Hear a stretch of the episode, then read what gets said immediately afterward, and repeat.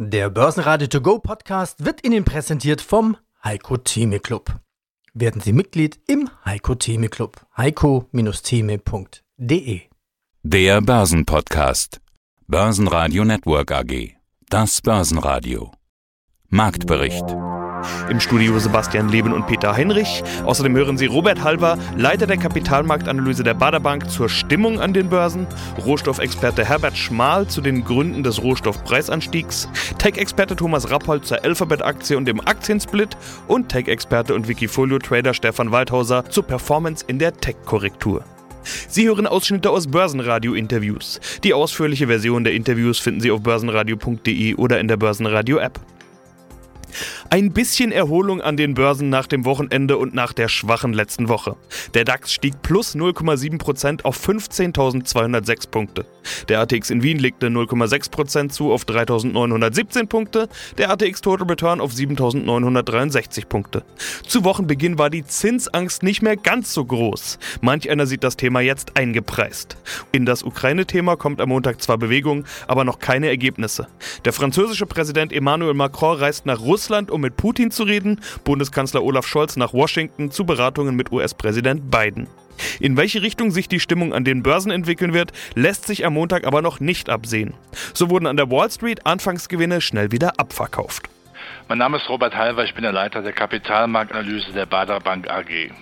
Die Volatilität ist zurück an den Börsen, nachdem ja seit dem Corona-Crash im Prinzip jeder Minustag immer ein Kauftag war. Stichwort bei the Dip scheint es jetzt genau umgekehrt zu sein. Ins Plus wird verkauft. Herr Halver, die Stimmung scheint hinüber zu sein, oder?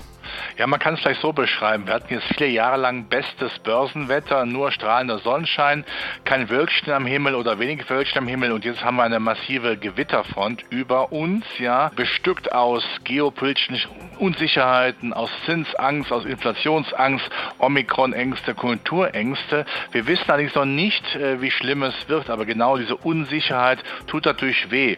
Und hervorheben kann man sicherlich auch diese Zinsangst jetzt in der Eurozone, wo ja selbst die EZB etwas kritischer wird. Also wir brauchen erst Klarheit von dieser, mindestens von dieser Zinsangstfront, um zu wissen, wie es denn weitergeht. Aber das wird auch passieren, das kriegen wir irgendwann hin und dann bin ich mir auch sicher, dass die Aktienmärkte sich weiter stabilisieren.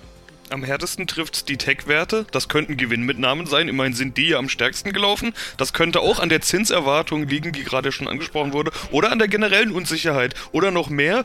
Das ist eine Korrektur, weil die Kurse eben so hoch gelaufen waren. Jede dieser Szenarien wäre ja, hätte eine andere Bedeutung für die Kurse der Zukunft. Also sind Tech-Aktien aus Ihrer Sicht gerade noch ein Kauf oder lieber erstmal Finger weg?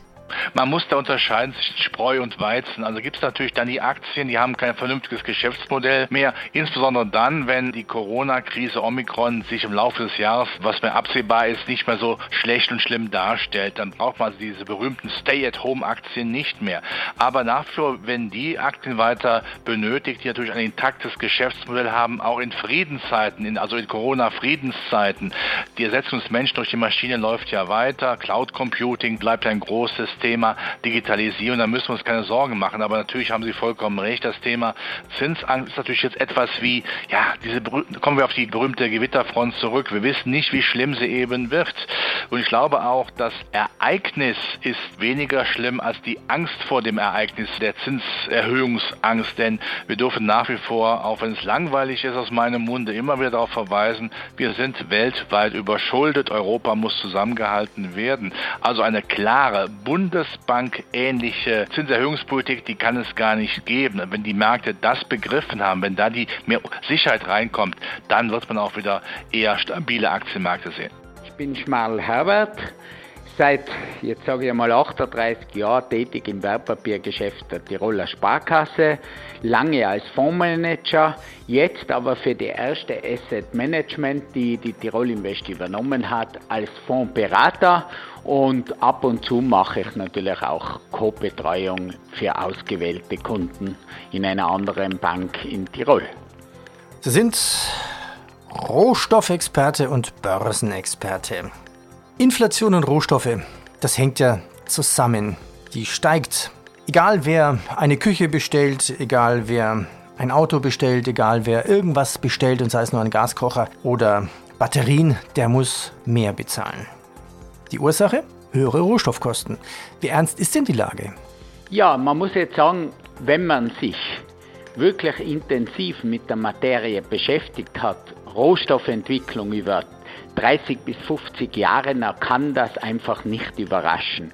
Wir waren einfach Jahre jetzt zu billig bei den Rohstoffpreisen. Deswegen haben wir ja auch eine Wegwerfgesellschaft produziert mit allen Problemen, die damit verbunden sind. Rohstoffe waren und bis vor kurzem einmal im Verhältnis zu allen anderen Anlageklassen, da meine ich vor allem Aktien, aber vor allem auch Immobilien, viel, viel, viel zu billig. Und wir haben jetzt einmal eine erste Phase im Rohstoffzyklus, wo wir das korrigiert haben und wo wir jetzt auf einem, sage ich einmal, normalen Trend sind, aber immer noch bleiben Rohstoffe im Verhältnis zu Aktien und Immobilien billig. Mhm. Ich fand das sehr spannend, was Sie gerade gesagt haben. Wir haben eine Wegwerfgesellschaft entwickelt, weil die Rohstoffkosten zu billig waren. So habe ich das noch nie, noch nie betrachtet. Ja, für mich eigentlich klar. Ich habe ganz ehrlich gesagt, nachdem ich mich sehr viel mit Börsenhistorie, mit Historie von Preischarts intensiv auseinandersetze, einfach nie verstanden, warum von dieser globalen Nullzinspolitik alles profitiert im Preis, man kann ja nicht sagen profitiert, einfach teurer wird, weil der Zins als Preisdeterminator der entscheidende Faktor ist. Alles ist extrem gestiegen, Aktien, Anleihen sowieso, nur die Rohstoffe sind billig. Ich noch einmal 1990 war der Commodity Rohstoffpreisindex unerheblich billiger wie heute. Man muss aber sagen, wir haben zwei Rohstoffblasen gehabt in den letzten oder drei in den letzten 50 Jahren. Das war 73, 74, das nächste Mal 1990 bei der Kuwait-Krise, wo da Saddam Hussein in Kuwait einmarschiert ist und dann 2008 in der Finanzkrise. Das waren die drei großen Rohstoffblasen und Rohstoffe extrem billig hatten wir eben jetzt in der Corona-Krise, wo jeder Angst hat, dass überhaupt keine Rohstoffe mehr gebraucht werden. Wir haben es 1999 gehabt, wo Rohstoffe unendlich billig waren waren und wir haben das Anfang der 70er gehabt. Das sind die drei markanten Punkte und jetzt würde ich sagen, sind Rohstoffe, jetzt sage ich nicht mehr billig, aber sie sind preiswert. Gewinner im DAX waren die Verlierer der letzten Woche, auch hier also eine Gegenbewegung. HelloFresh mit plus 4,9%, Delivery Hero mit plus 4% und Airbus mit plus 2,4%, bei denen es möglicherweise einen Strategiewechsel geben könnte. Laut Welt am Sonntag gibt es Überlegungen, die Elektromotoren für die Flugzeuge der Zukunft selbst zu produzieren. Verlierer war Vonovia mit plus 0,7%. Auch andere Immobilienaktien mussten in Anbetracht vermutlich bald steigender Zinsen etwas abgeben. Weitere Verlierer waren Simrise mit minus 0,8% und Siemens Energy mit minus 1,2%. Elektronikhändler Seconomy schwankte nach Zahlen stark hin und her. Zeitweise ging die Aktie 10% ins Minus, bis Börsenschluss stieg die Aktie aber doch plus 5%. Zahlen auch bei Metallkonzern Eurubis, die aufgrund stark steigender Preise einen Gewinnsprung verzeichnen konnten.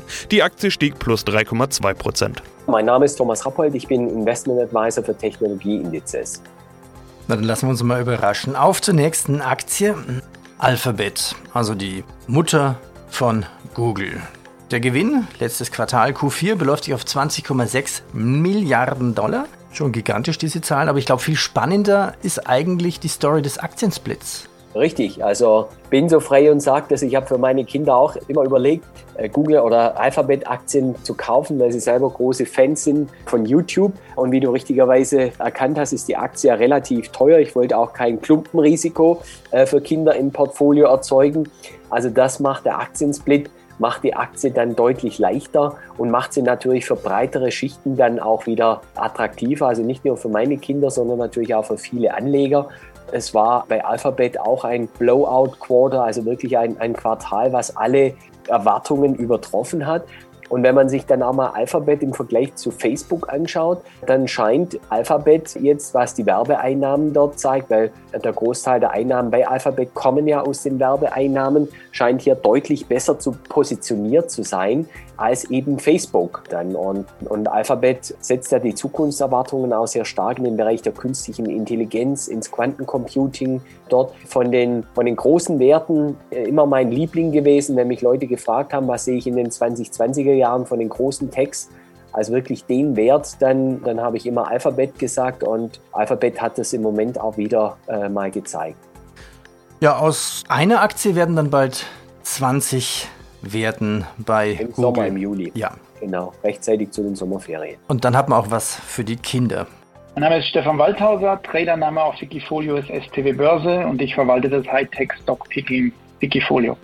Hightech Stockpicking und das sind auch schon genau die wichtigen Schlagworte, über die wir sprechen werden. Eigentlich rede ich mit dir immer über gute Performance-Kennzahlen. Seit Auflage 2016 sind es plus 221 Prozent, im Schnitt pro Jahr 22,8 Prozent plus Performance. Auf 12 Monatsbasis steht aber jetzt ein Minus und zwar minus 7 Prozent. Stefan sieht ganz so aus, als konntest du dich der Tech-Korrektur auch nicht entziehen.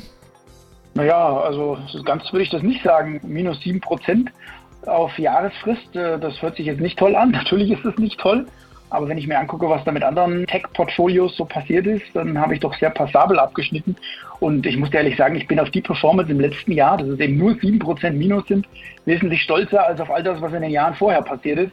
Weil wenn der Börse eitel Sonnenschein herrscht, ja, dann kann man, wenn man nur genug Risiko geht, ja auch eine tolle Performance erzielen. Aber jetzt in der Abwärtsbewegung eben die ganz großen Schläge nach unten zu vermeiden, das ist eigentlich die Herausforderung. Und ich finde, das ist mir ganz gut gelungen. Ich meine, schau dir doch mal an, was mit Casey Wood oder Frank Thelen oder wie auch alle die Promi-Investoren heißen in der letzten Zeit passiert ist mit ihren Fonds. Ja, da sind wir schon beim ganz wichtigen Punkt. Natürlich bin ich provokativ eingestiegen, um dich gleich mal ein bisschen zu triggern und mittendrin zu im Gespräch. Aber bevor wir jetzt genauer auf deine Performance und dein Portfolio schauen, erstmal zur generellen Lage. Also was ist überhaupt los, wenn steigende Zinsen das Problem sind? Dann wäre es ja tatsächlich schwierig, weil die Zinsen werden steigen. Wenn es aber eine Korrektur aufgrund von Überbewertung war, dann ist es ja vielleicht sogar als positiv zu sehen, weil jetzt da wieder Raum wäre für steigende Kurse. Die Bewertungen haben sich zumindest etwas bereinigt, aber, und da haben wir ja auch schon oft drüber gesprochen, nur weil die Kurse gefallen sind, heißt ja auch noch lange nicht, dass Technologieaktien jetzt günstig bewertet sind. Also wie siehst du es? Ganz genau so wie du. Also ich warne davor, jetzt all das zu kaufen, was jetzt halt mal eben um 50, 60, 70 Prozent gefallen ist. Da gibt es Werte dabei, die sind aus meiner Sicht immer noch zu teuer, wenn ich da so manche Cloud-Aktie angucke. Auf der anderen Seite ist aber jetzt vor dem Hintergrund steigender Zinsen alles gefallen, egal, also alle im Tech-Bereich, egal ob die Werte empfindlich sind gegen steigende Zinsen oder auch nicht.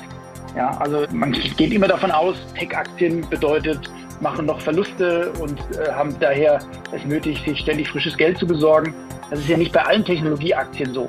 Also bei Big Tech schon mal gar nicht. Ja, die erwirtschaften ja riesige Cashflows. Aber auch ich gucke bei meinen Tech-Aktien in die zweite, dritte Reihe eigentlich immer darauf, dass zumindest der Cashflow positiv ist. Also Nettogewinn muss es noch nicht sein, aber dass der Cashflow positiv ist und dass dadurch die Firmen eben keinen Refinanzierungsbedarf haben, idealerweise. Und wie du sagst, die Bewertungen sind viel, viel attraktiver geworden und das macht mich sehr optimistisch für die Zukunft. Börsenradio Network AG Marktbericht Der Börsenradio To Go Podcast wurde Ihnen präsentiert vom Heiko Theme Club. Werden Sie Mitglied im Heiko Theme Club. heiko-theme.de